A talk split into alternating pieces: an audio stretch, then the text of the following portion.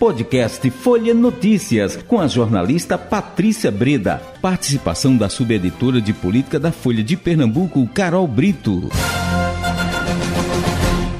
Quarta-feira, 30 de novembro de 2022. Começa agora mais uma edição do podcast Folha Notícias. Direto da redação integrada Folha de Pernambuco, sou Patrícia Breda. E o papo agora é política. Com ela, Carol Brito, subeditora de política do Folha de Pernambuco. Oi, Carol. Vamos começar. Qual é o destaque pra gente hoje, Carol? Começar com a entrevista hoje da Rádio Folha, né? uhum. né? É, hoje a gente recebeu nos estudos da rádio o prefeito é, eleito de Maraial, é, Marlos Henrique, que é do PS, né? Ele foi eleito, é, Patrícia, numa eleição suplementar, é, praticamente assim uma eleição no meio de um mandato, né? Ele vai ter somente dois anos de gestão, né? E é, o município da Zona da Mata tem passado por muitas turbulências nesses dois últimos anos, porque o prefeito de 2020 foi afastado por abuso de poder econômico e ficou uma situação de insegurança jurídica muito forte na cidade, uhum. porque é, não se sabia o prefeito quanto tempo ia ficar, ele foi afastado, ninguém sabia se ele voltava, se não voltava. Mas aí no último domingo teve eleição na cidade, né? E aí é, o Marlos foi eleito para esse mandato aí de apenas dois anos, né? E ele tem muita coisa para fazer em um período muito curto de tempo. E uma das iniciativas que ele pretende é, adotar é que ele vai procurar a governadora eleita é, Raquel Lira, é, que inclusive teve o apoio dele no segundo turno, né? No primeiro turno ele apoiou Danilo Cabral, que é o candidato do partido dele, mas no segundo acabou ficando com Raquel. Uhum. E aí ele quer tratar é, de algumas questões estratégicas para o município, em especial a questão da segurança. É, Patrícia Marael tem uma situação aí um pouco atípica, porque ela fica na divisa com Alagoas, né? E tem um distrito é, mais afastado da cidade que fica colado é, com Alagoas e fica essa questão aí de como a segurança ela é resolvida pelo Estado, né? fica essa, às vezes essa, essa dúvida aí sobre quem é, fica como responsável pela segurança nessa divisa, né? Então, ele pretende conversar com Raquel sobre isso, além de outras questões de investimento na cidade. Né? Ele que quer propôs, é, teve na sua campanha uma promessa de criar um Bolsa Família Municipal, uhum. é, também pretende aí investir principalmente em infraestrutura, né, que segundo ele é o principal, um dos maiores desafios na cidade e também é, na questão de saúde. Mas ele também vai ter, Patrícia, um outro é, problema aí, porque ele já assume agora em janeiro e o Tribunal de Contas do Estado é, determinou que até o dia 30 de março é, seja resolvida a questão do, do lixão da cidade, né? Então, prazo Nossa, bem uhum. curto aí, principalmente para quem está assumindo agora o governo. Então, uhum. é, Marlos Henrique não vai faltar é, trabalho para ele no começo desse mandato, que vai ser bastante agitado e bastante, é, bastante desafiador, viu, Patrícia? Com certeza. Né? E essa questão do lixão, isso foi dado um prazo, não é? São várias cidades que precisam é, organizar essa questão aí desse lixão a céu aberto, né? Fazer aí o, o aterro, aterro sanitário, né, é, Carol? E Maraial está aí nessa leva de cidades que precisam, se não me engano, são 10 cidades, se não me engano. São 10 tá? cidades, é, Patrícia. Isso, que precisam resolver essa situação. Ele é bem, bem, jovem, né, Carol? E é assim com a sua. É, a força da juventude, o entusiasmo, né? Eu acho que ele vai, tomara que ele tenha uma, faça uma boa gestão e consiga resolver essa questão de, da segurança aí na cidadezinha que é distrito divisa com Alagoas, realmente isso vai dar uma dor de cabeça, tá?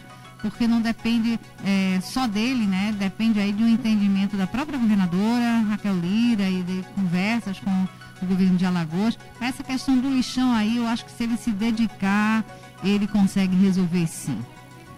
Tem força e, e, e, e juventude e entusiasmo para isso, né, Carol? É, pois é, Patrícia, não é uma missão fácil, não. Já não é hum. para os prefeitos que já estão no mandato, né? Imagina para ele que vai assumir agora em janeiro já com essa questão para resolver.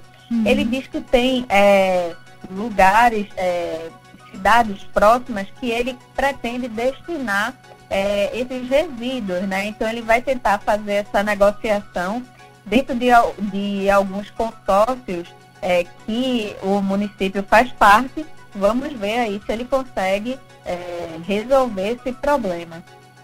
Pois é, mas vamos lá, vamos seguindo, Carol. Próximo destaque, o que, é que você traz pra gente? Então, Patrícia, é, o PSDB, né, é o partido é, da governadora eleita Raquel Lira, é, vai ter um novo presidente a partir de fevereiro, né?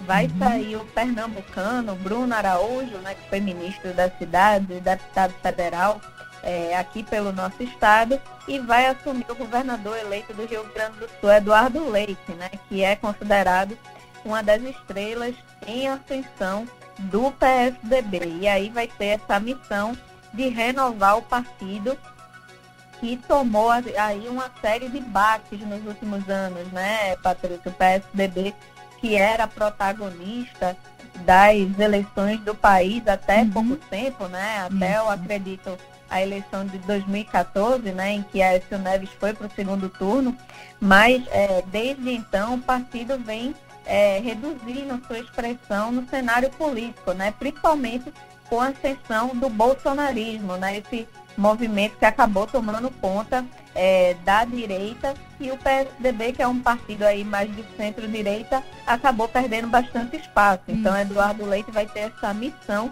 de devolver o protagonismo ao PSDB e quem sabe também, né, ser o próximo aposta do partido para a presidência da República, né? Ele tentou nessas eleições de 2022, né, disputou uma, é, as prévias do partido com o ex-governador de São Paulo, João Dória, acabou perdendo e aí é, voltou para o Rio Grande do Sul, né? Ele tinha renunciado ao mandato do Rio Grande do Sul voltou a disputar, acabou vencendo uma disputa é, com o ex-ministro de Bolsonaro, o Onyx Lorenzoni, e é a principal aposta do partido aí, junto com Raquel Lira, para o futuro, né? Então, é, há uma expectativa muito grande nessa gestão de Eduardo Leite um outro jovem também, uhum. né, Patrícia? Aí a renovação política indo de Maraial até o Rio Grande do Sul.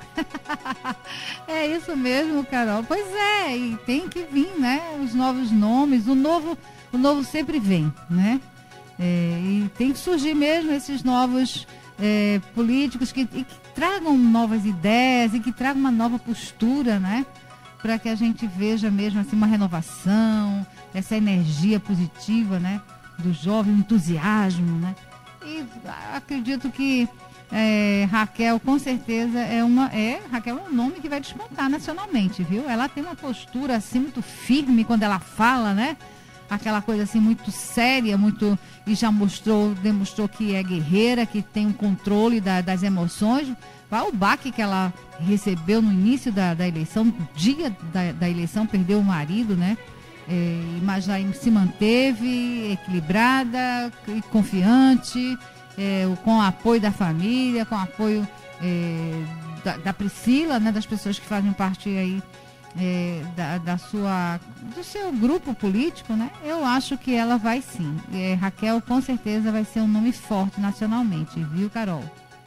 É, pois é, é Patrícia, inclusive, já que você entrou no assunto, ela, inclusive, é o ponto principal do nosso próximo destaque, viu? Podemos já passar? Vamos sim, pra, vamos lá. Para o próximo destaque? Então vamos lá, que a gente não tem tempo a perder, não. Hum. É, amanhã, Patrícia, a é, governadora eleita Raquel, né, e sua vice é, Priscila, Priscila Krause, hum. elas vão ter um encontro é, com o secretário é, de saúde, o André Longo. Uhum. É, há uma preocupação muito grande ali na equipe de transição, já manifestada inclusive pela própria Priscila Krause, com a questão é, do aumento dos números de Covid, né? Isso foi manifestado já é, pela equipe de transição e deve ser um dos pontos que que vão ser debatidos amanhã nesse encontro. Além do encontro com a, o secretário de saúde, né, com essa temática específica, é, Raquel também deve se reunir com os prefeitos do estado na próxima segunda-feira. Então, são encontros aí sistemáticos. É, Raquel que voltou aí na última segunda-feira, né, de viagem na Inglaterra, é, dá seguimento à transição de governo que, como eu disse até no começo é, da nossa conversa aqui, Patrícia, realmente não vai parar até o fim do ano. Ixi, Maria, ela vem recesso.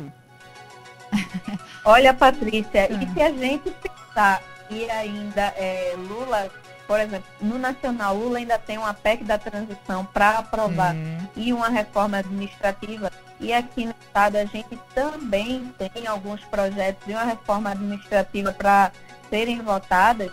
Uhum. Eu não duvido nada, viu, que a gente entre no período é, de sessões extraordinárias, viu, Patrícia? Uhum. Eu acho que é uma possibilidade cada vez mais é, palpável, viu? É, esses projetos precisam ser aprovados antes é, dos é, gestores eleitos assumirem. Então, há essa expectativa que é, o Congresso e a Assembleia Legislativa podem acabar trabalhando um pouco mais. Né? O recesso está previsto ali para 22 de dezembro, mas pode ter uma convocação extraordinária, né? Então fica aí nessa expectativa também, viu?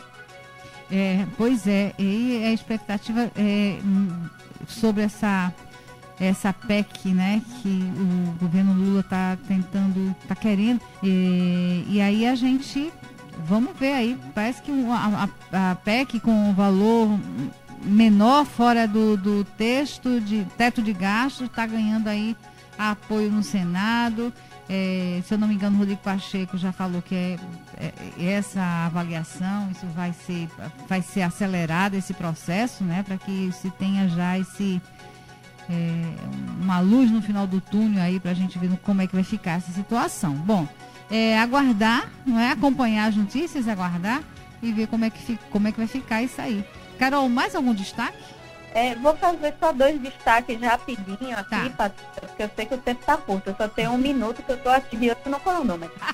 é, primeiro que o PL pediu ao Tribunal Superior Eleitoral que reconsiderasse a multa de 22 milhões, né, uhum. e bloqueio das contas bancárias do partido por conta de uma ação, né, que o PL é, ingressou na justiça, que é questionando as urnas, né, e o ministro Alexandre de Moraes é, acusou o PL de má fé né, durante essa, essa ação e aí multou o partido e o PL está recorrendo.